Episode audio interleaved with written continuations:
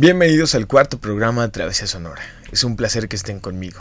Mi nombre es Alejandro Johnson y el día de hoy no les quitaré mucho el tiempo. Se quedarán con una entrevista que realicé a la cantautora mexicana Carla Rivarola. Digamos, me metí hasta las entrañas de su carrera musical visitando su hogar. Y pues nada, lo más increíble de esta entrevista es que descubrimos algunas cosas en común, como que es zurda, y al final dijo uno de los comentarios más increíbles que he escuchado, que es, me realizaste una entrevista fresca, ligera, quizás una de las mejores que me han realizado. Pues nada, quédense con este, su primer sencillo, que es Médula Silvestre, para después escuchar esta entrevista en donde al final decide cantarnos algo maravilloso, y bueno, pues nada, quédense con esto, disfrútenlo ya están.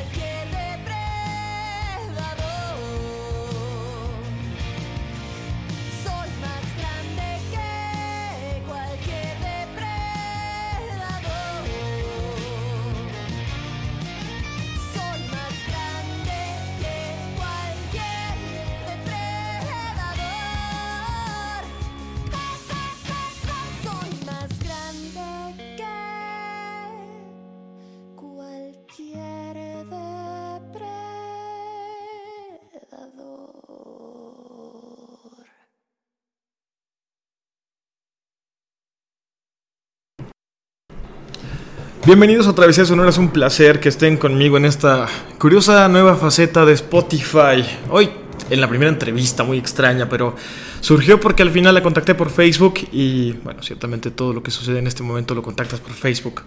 Me imagino que sí es. Y está conmigo Carla Rivarola. Hola Carla. Hola, hola, ¿cómo estás? ¿Cómo estás? Yo muy bien, ¿tú qué tal? Pues bien, un poco torcida de la panza, pero pues ya sabes, sobreviviendo en el DF, Ciudad Monstruo sobreviviendo al dulce caos de la Ciudad de México. Así es. Eso está increíble. Cuéntame, empieza a contarme cómo surge el, el proceso extraño que tuviste cuando eras niña y decidiste dedicarte a la música o cuándo fue esta etapa en tu vida. Pues creo que ha habido varios momentos, ¿no? Uno muy decisivo definitivamente fue cuando tenía 11 años y conocí la guitarra eléctrica de mi papá, que de hecho es ahora mi guitarra, es mi Stratocaster, es la única guitarra que tengo. Genial. En mi primera clase tuve este momento como de, oh sí, esto es. Y pues realmente soy una persona muy obstinada. Este, desde ese momento creo que me quedé bastante como en ese trip.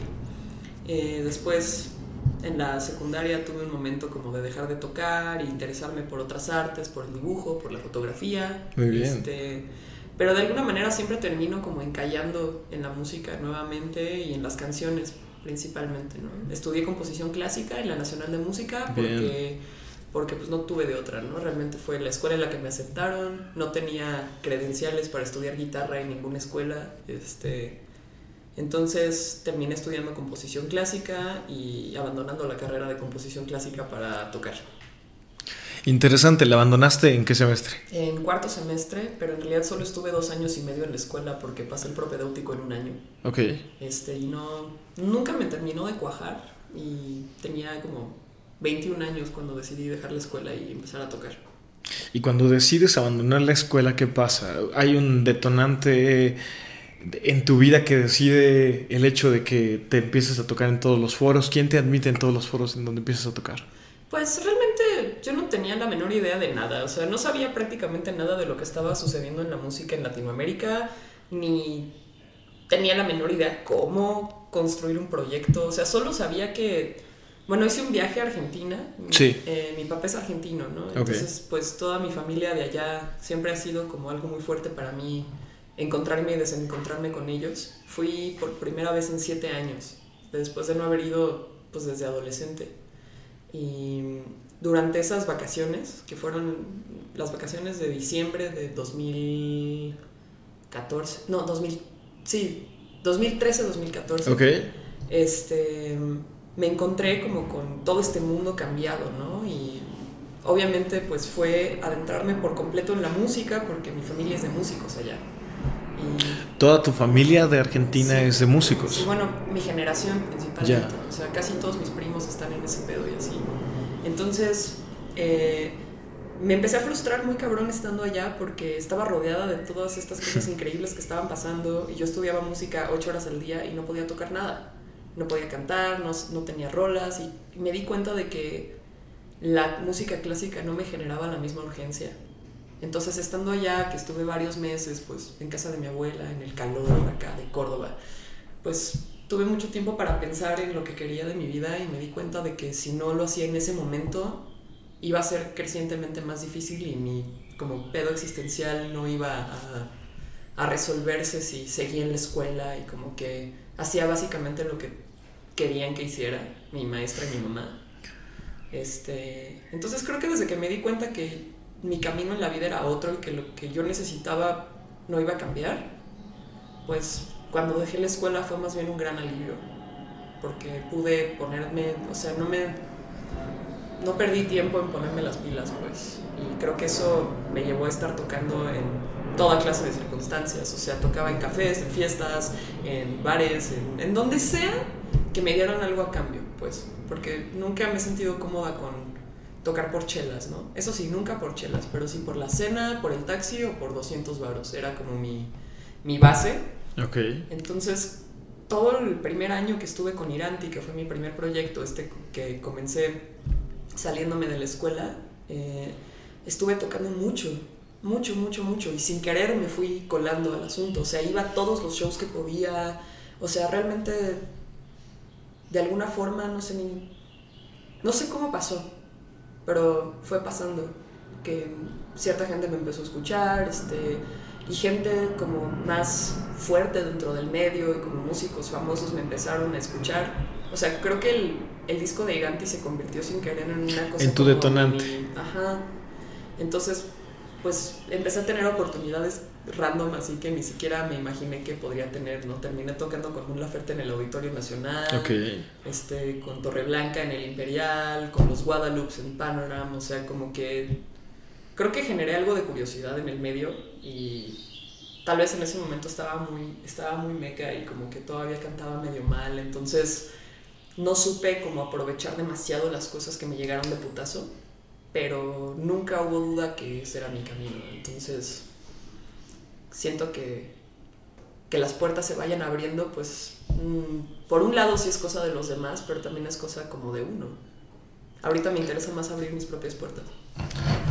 Y esas propias puertas de las que hablas, eh, al final, ¿cómo las estás abriendo? ¿Qué estás buscando? Pues estoy buscando, primero que nada, como que la conexión con el público sea la cosa más pura y que se viva de la manera más chida. Este, realmente este, este año he sentido un giro en mi carrera muy cabrón, en el sentido de que decidí dejar de tocar en foros y en bares. Porque creo que en el país hay una especie de crisis de calidad en los foros. O sea, creo que no invierten en su equipo. Este, estoy hablando en los foros donde uno puede tocar como músico independiente, ¿no? Creo que obviamente hay un umbral ahí donde... Bueno, pero esos foros, que son donde técnicamente todos los músicos comienzan, es, es, ciertamente lo que dices. O sea, son lugares abandonados que al final tienen hasta un sinónimo con Hoyo Yonki, por ejemplo, ¿no? pero, pero pues en realidad yo estoy tratando de cuidar el público que tengo y de hacer que se la pasen bien y que cuando tengamos un show, este, el show esté lleno sin importar cuántos boletos se vendan, ¿sabes? O sea, si voy a vender 50 boletos, pues voy a tocar en una sala para 50 personas. Y creo que esa mentalidad ha mejorado mi calidad de vida muy cabrón y ha mejorado mucho la experiencia de los shows, que en turno ha ido haciendo que cada vez vaya más gente, que se presenten oportunidades más chidas. Genial. Cuando inicias en esta nueva etapa de tu proyecto y que estás buscando relativamente nuevas cosas y, estableciendo nuevas metas, vi por ahí un par de videoclips de muy buena calidad en YouTube. El, último fue una canción que hablaba de, de mujeres. Fantástica. Sí, sí, sí, fantástica. Cuéntame de esa canción. Bueno, Fantástica es una rola que le escribió una amiga, eh, que eh, básicamente es una canción como de prevención de suicidio. Este, es una canción muy única dentro de mi repertorio en el sentido de que, pues, normalmente mm, tengo un ángulo bastante más existencialista, en, supongo. Pero, pues no sé, es una canción que le escribí a alguien que quiero mucho, que yo pensé que siempre iba a estar y al final sí se quedó, pero no porque ella hubiera querido. O sea, tuvo un intento fallido de suicidio y esa canción fue un poco como cómo lidié en ese momento con, con lo que sucedió porque este pues realmente como que no sé cómo explicarlo. No hay que dar por sentado que la gente que queremos va a seguir aquí, hay que decirles que que las queremos y que estamos aquí mientras están aquí, ¿no? O sea, tal vez en ese momento yo sentía que ella no sentía que yo lo hubiera acompañado lo suficiente, aunque obviamente pues no tenía nada que ver conmigo, pero es extraño eh, cómo ha ido evolucionando el mensaje de esa canción a partir de eso, ¿no? Yo creo que las canciones tienen una capacidad plástica que es en parte pues una de las grandes razones por las cuales estoy enamorada para siempre de la música. No, no es lo mismo una rola cuando la escribes que cuando la vuelves a tocar, que cuando la vuelves a escuchar. Entonces ahora es para mí como, como una manera de, de mm, rebalancear la energía en un concierto, por ejemplo, ¿no? Como que es tan común no sentirte segura. Y cuando toco esa canción siento que las mujeres se sienten más seguras y se sienten pues más acompañadas y ha habido momentos de conexión muy fuertes, impresionantes para mí con, con, gente que ha conectado con esa canción porque se siente respaldada. Y al final creo que, pues es una de las cosas que me hacen pensar como en el poder de la música. O sea, hmm. a mí en lo personal no me llena la idea de tocar solamente como para ser famosa o para que la gente moshe, ¿no? O sea, está chido. No quiere decir que no quiera que la gente moshe nunca, ¿no? Pero, o sea, lo que uno puede decir a través de un micrófono sí tiene la capacidad de llegarle a las personas y tiene la capacidad de cambiar, este, pues, cosas culeras por cosas bonitas. Entonces, para mí esa rola significa eso, es como un hechizo. Esa, esa palabra es maravillosa. Ciertamente ayer vi en tus redes sociales que subiste, eh, eh, palabras más, palabras menos, que eh, la industria, hace, yo, hace muchos años yo utilizaba una frase que tú llegabas al cine y preguntabas qué películas había y normalmente contestabas, hay una de terror, hay una de comedia, ah, y está la mexicana. Y entonces lo dividías como un género. Y era una industria. Tú ayer subiste algo parecido a eso, eh, donde la gente englobaba, eh, digamos, de alguna forma, esta nueva corriente de música, de música mexicana y también como que se perdía en el tema y, de pronto decía, es que si eres mujer estás etiquetada en ah, una mujer que está haciendo música, ¿sabes? Y creo que sin serlo, tu mensaje es bastante sólido como lo mencionabas porque el tema de Fantástica se ha vuelto como un estandarte para muchas cosas, al menos en tus foros. Eh, y creo que eh, al final quitar las etiquetas en la música es como lo que hace falta en, muchas, eh, en esta situación para que te sientas cómoda también. Para que no digan, ah, es que ella pertenece a la nueva industria que están haciendo los de allá, ¿sabes?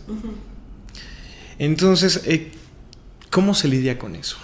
Pues yo creo que es la trinchera del escenario, o sea, realmente no hay de otra, ¿no? Como te decía, pues para mí no significa mucho tener un micrófono si no voy a decir algo que valga la pena. Porque de por sí ser músico es una labor pues un poco ególatra, ¿no? Es como yo voy a ser artista. Bueno, todas las labores creativas yo creo, ¿no? Claro. O sea, si vas a servirte a ti mismo en ese sentido, pues entonces por lo menos hay que saber utilizar el poder que te da un micrófono, ¿no? Este a mí lo que, o sea, realmente yo no estoy en guerra con nadie, ¿no? O sea, yo soy parte de esta industria, yo estoy consciente de que eso implica estar presentable, este, ser eh, fotogénica, no sé, con todas esas cosas que uno tiene que trabajar más como, como performer profesional que necesariamente como mujer en la industria, pero ahora que hago el, como el recuento del tiempo y me pongo a pensar como qué ha cambiado de Iranti hasta ahora, ¿no? ¿Qué ha cambiado entre el 2014 y el 2019, entre el origami y el médula silvestre, que han sido mis dos discos, ¿no? Este, me, me doy cuenta de que estaba luchando desde antes contra una resistencia que no me había dado cuenta que existía, que era esta cosa de cómo te vas a presentar ante los demás y qué dice eso de ti, ¿no? O sea, ha sido un proceso para mí irme dando cuenta a través del prueba y error, a través de grabar videoclips y mirarlos y decir, ah, ok, tal vez esa no es la forma en la que yo me siento cómoda presentándome a mí misma. Eh, sacarme fotos en body o sacarme fotos en jeans, salir arreglada o salir normal a tocar. O sea, todo este tipo de decisiones que son prácticamente estéticas, o sea, que son más, que tienen que ver con cómo el proyecto se presenta que con la carnita del proyecto, que viene siendo como la música. Sí. Este, que existe una, una resistencia tremenda en México a ver artistas femeninas como algo que no es un artista pop. Eso es correcto. Es muy extraño. O sea, y es tan extraño porque creo que yo estuve muchos años como nadando en esa nata sin darme cuenta. O sea, de que ahora que estoy consciente cada vez más como de que para mí la música es un vehículo para, para decir lo que pienso. Ok. ¿no? Porque pues la neta tengo muchos problemas con esta sociedad. Me caga obedecer. O sea, no sé cómo explicarlo. Como que he tenido que dar un círculo completo hasta este punto y haber vivido el prueba y error durante años dentro de mi carrera para tan solo pensar que la forma en la que yo me quiero presentar y en la que quiero que la industria me vea y el lugar que yo quiero tener es un lugar que todavía no existe. Y es un lugar que yo tengo que crear. Y la razón por la cual lo tengo que crear es por esta resistencia.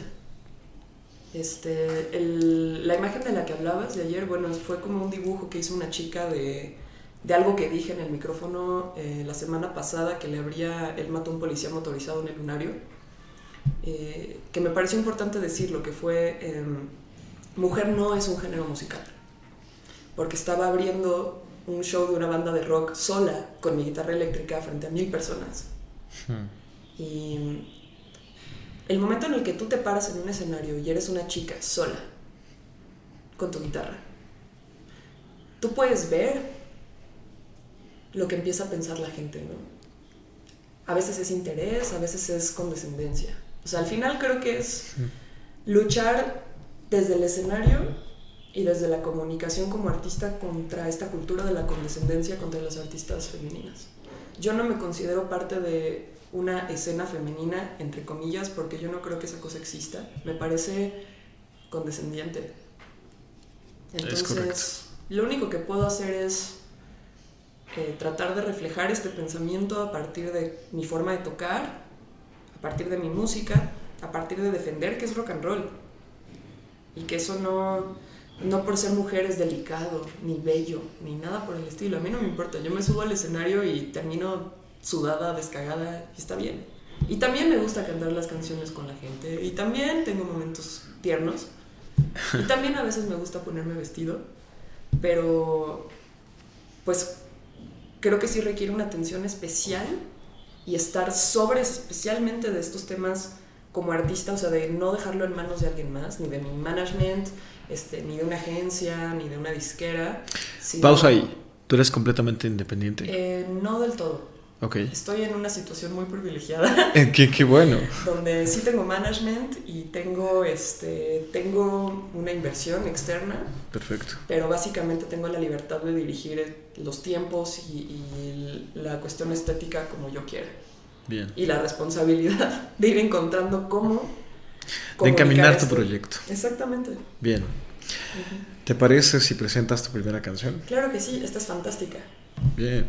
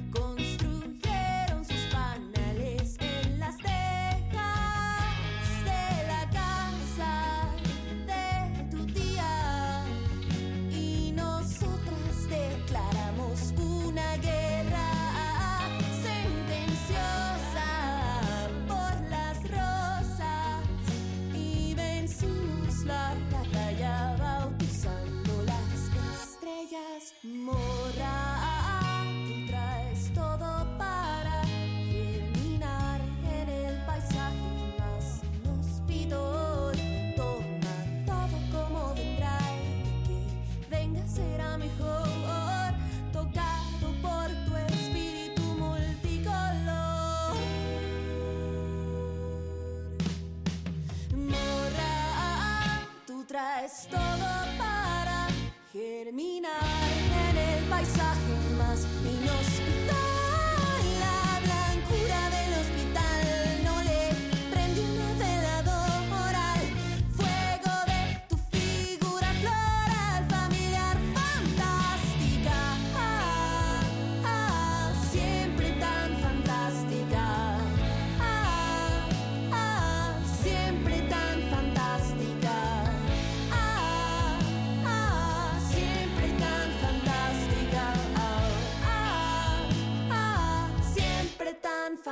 fantástica, siempre tan fantástica, siempre tan fantástica.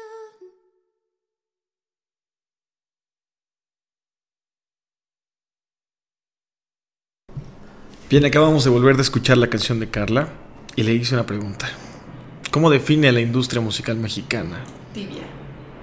Yo creo que este, es algo que está empezando a cambiar porque cada vez los medios tienen menos poder en este sentido. O sea, ya no es cosa de que una disquera agarra a un artista que tiene cierta promesa, que tiene cierto talento y lo desarrolla para apelar a cierto público, sino que somos los mismos artistas los que estamos construyendo nuestros públicos y eventualmente algunos hacen deals con disqueras y otros no. O sea, en ese sentido creo que hay más libertad artística que antes. Este, pero también se deja relucir como todavía falta mucho trabajo para que haya espacio en la industria del grosso, o sea, realmente como los, eh, los espacios más pesados para la música en México para una diversidad de géneros y de expresiones artísticas. Porque al final los espacios este, de la radio, de la tele, este, siguen estando muy arraigados a una cultura del pop que obviamente pues en México es la más fuerte de Latinoamérica, ¿no? Esta cuestión de como Televisa? Eh, básicamente, digo, sin, mencionar el nombre de la industria, hay un tema que, que ciertamente mencionaste. Evidentemente, Netflix y Spotify y todas estas herramientas llegaron a cambiar las industrias. Eh, industrias del entretenimiento que estaban muy ligadas a que ciertas empresas dominaran cómo funcionaba el negocio. La gran ventaja es que, por ejemplo, tú puedes llegar y ahora subir tu material a Spotify y en tres segundos estar verificada y, ¿sabes? Hay muchas cosas que han ido cambiando. Digo, al final, evidentemente falta un poco, pero es un proceso que también ha limitado el cómo se ha manejado la piratería, incluso que hace años reinaba. ¿Cuál crees que sea el punto que haga falta para que México realmente se considere como el país más importante a nivel de exportación musical en América Latina? El respeto. O sea, creo que realmente el respeto y el riesgo, porque hasta lo podemos ver en, las alineaciones de los festivales. O sea, tiene años que los headliners de los festivales más importantes en el Son los mismos. Son los mismos. Claro. Déjate los mismos. Son bandas que la gente escuchaba en el 2000. Exactamente. O sea, pero es algo que va a tener que cambiar de manera orgánica porque los proyectos ahora ya tienen el poder de, trabajar sus propios públicos, ¿no? Y pues tal vez eso quiera decir que para algunos proyectos va a ser más difícil y va a tomar más tiempo tomar, este, llegar como a cierto nivel como de, de convocatoria y algunos pasen chinga, igual de rápido a la gente se les olvida, ¿no? O sea, creo que este, el hecho de que justamente por esta onda de la piratería y de la venta de discos que ha decaído tremendamente en los, eh, a lo largo de los años, este, el hecho de que el show en vivo sea otra vez el punto número uno donde la gente este, quiere como ver lo que hace un proyecto o de lo que más gana un artista, va a ser que y eso creo que ya está pasando. Creo que hace que la música cada vez más hable por sí misma, porque uno nos obliga a tener mucha calidad, si quieres vivir de esto, y a mejorar y a echarle ganas y a pensar en tu show y estudiar y pum, estar al pedo. Y por otro lado, este, ha hecho que se creen muchos más nichos. O sea, por ejemplo, está el, el Forever Alone Fest. Sí, sí, sí. Este, hay, otros, hay otras bandas como que no sé, hace 15 años probablemente no hubieran podido tener como los espacios que han tenido. Está el Festival Normal también, el Aural. Este, hay lugares como Bucareli 69 que este, están básicamente dedicados a la música experimental, como el 316 en el centro, que es el punto medio entre una casa y un foro.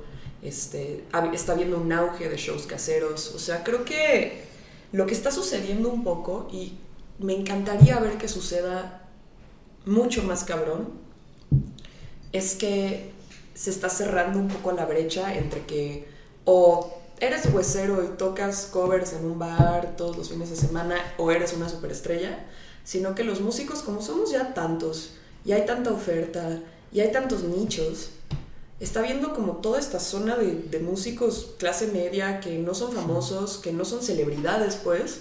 Pero que ya que tienen un segmento de mercado, música. claro. ¿no?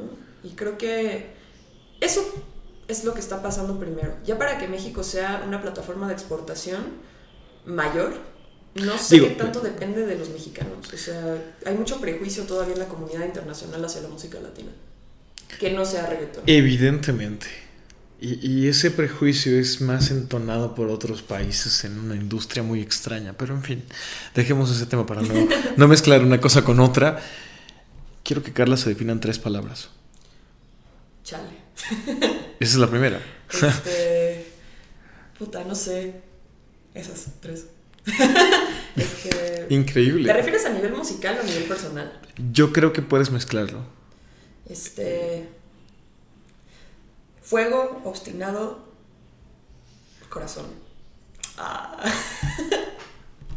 Excelente. Salió mejor de lo que pensé. ¿Y cuál emocionalmente supongo que eres eh, fuego, pero mezclado con el lado emocional del corazón? No sé, ¿no? ¿me puedes explicar tus tres palabras, por favor? Pues no sé, creo que por alguna razón yo tengo esta necesidad de Sí. estar plasmando mi verdad de manera constante. Ok. O sea, me explico. O sea, esto que yo hago lo hago porque no tengo de otra. Porque mi imperativo interno es este. Es tienes que decir las cosas que necesitas decir como tú las quieres decir. Entonces ese es mi fuego realmente y ese es mi corazón. ¿no? O sea, lo necesito. Yo no, no soy nada flexible en ese sentido. O sea, para mí es como no estoy dispuesta ni a trabajar dos meses en una oficina. Y creo que pues es esta, esa obstinación la que me ha permitido como irme abriendo camino dentro de esto. Está increíble. Porque además, eh, dicho sea de paso, yo cuando llegué al departamento de Carla, que está bastante, bastante agradable, ah, también es zurda, ¿no? Eh, digo, son, son detalles muy curiosos, pero me dio mucha risa que me dijera que también era zurda. Y, y- y de alguna forma, eh, estos zurdos creativos, eh, sí, sí, son como muy, muy obstinados y arraigados a lo que quieren hacer y saben que eso es lo que tienen que lograr. Digo, al final porque lo vivo yo también, ¿no? Sí. Entonces, em, cuando encuentras eso que te hace feliz, lo vives todo el tiempo y lo disfrutas todo el tiempo, pero también sabes que viene algo más y cada vez es más grande. Entonces, cuéntame, ¿qué va a pasar con Carla en unos meses? ¿Qué va a pasar después de unos años? Para que decidas que tu proyecto, que para mí es un recomienzo bastante interesante, se establezca dentro de, esta industria maravillosa. Pues yo no sé hasta qué punto eso me toque a mí decidirlo. Este, Yo creo que- creo que este año para mí, por lo menos tengo claros un poco los próximos dos años. ¿no? Ok. Este, este año voy a hacer un tour pequeño en las ciudades en las que ya tengo como una base más fuerte de fans. Este, o de público, porque hasta decir fans es medio raro. Este, voy a sacar una canción que, que es muy extraño porque no pensaba sacarla. Se llama eh, La Ranchera. ¿Y por qué no pensaba sacarla? Porque es una canción que escribí para Intocable que me batearon. Y luego como que la seguí tocando porque se me quedó muy pegada, le trabajé más la letra. Pausa ahí. Eh, eh, ¿Te, te pidieron una canción para Intocable que después la batearon? ¿O tú...? Ah, oh. Bueno, es que hubo un punto donde estuve sentada en la oficina de, de, eh, la editorial de Universal como Sí.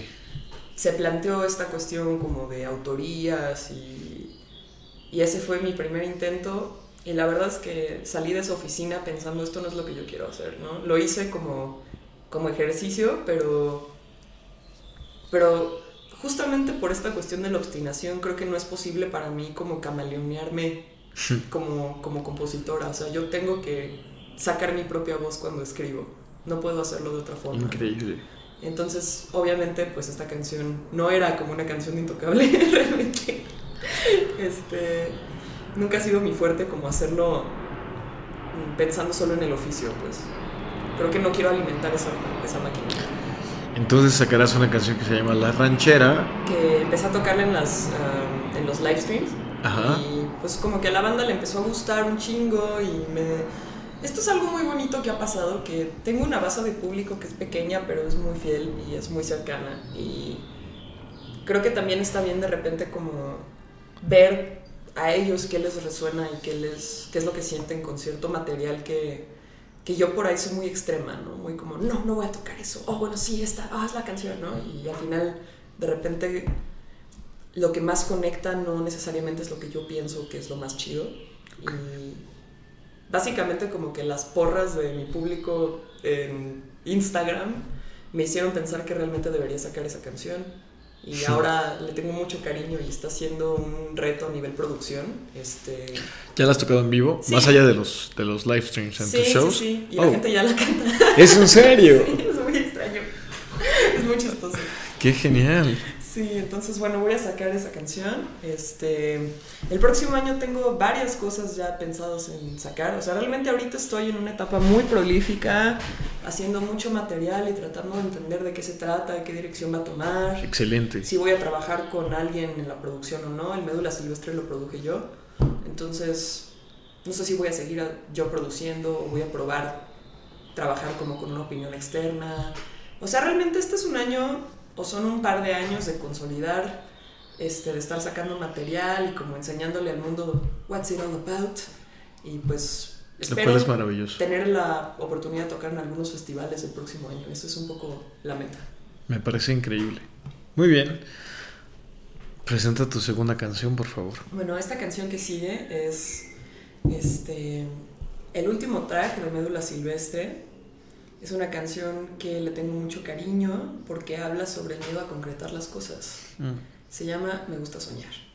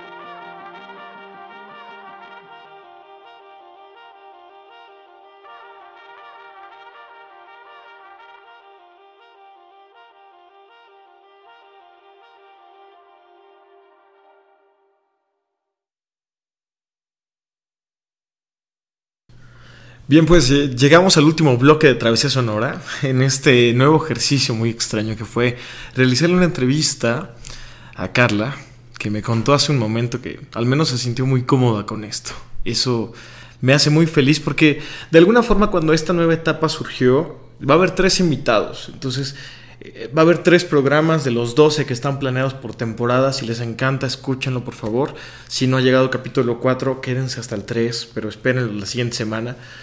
Eh, en donde se va a planear otra temporada de quizás 36 capítulos y así, pero ojalá todo esto pase cuando ya, ya estemos decidiendo todo, ¿no? Entonces, qué bueno que Carla aceptó porque fue, insisto, una invitación por Facebook, algo muy chistoso. Ya le conté una historia que, que, que sonaba muy increíble eh, y pues nada. Ahora aceptó, muy a, muy a su pesar, porque me decía que estaba como pues en condiciones poco agraciadas para hacerlo, eh, tocar una canción para despedirse de Travesía Sonora. Antes de eso, algo más que decir. Pues nada más, por favor, uh, descarguen Médula Silvestre, que está para descarga gratis. En el link de mi Instagram, que es arroba la Carla Rivarola, pueden tener mi disco en sus, en sus mentes, en sus corazones y yo en sus computadoras. ¿Todas tus redes sociales son iguales? Este, sí, aunque realmente solo uso como Facebook e Instagram. Twitter okay. no es muy mi fuerte. Pero pues sí, Carla Rivarola, en donde sea, ahí me encuentran. Perfecto. ¿Y te vas a despedir con? Con Ave del Horror, que fue el primer sencillo de esta nueva etapa. Quédense con Carla.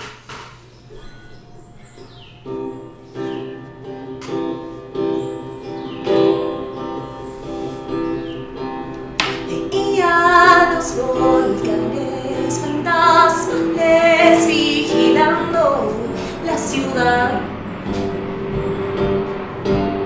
El brillo pasillo iba tuneando la definición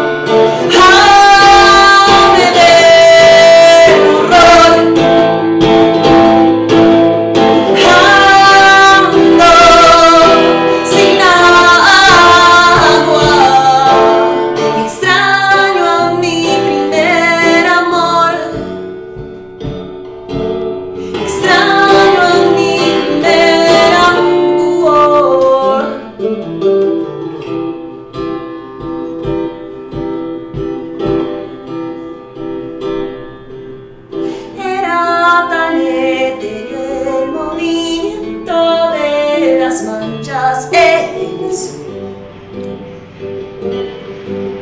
El cielo era un museo con las luces encendidas de color amarillas, tan calientes que podrían las bolillas hacerse vapor. Podrían ser vapor.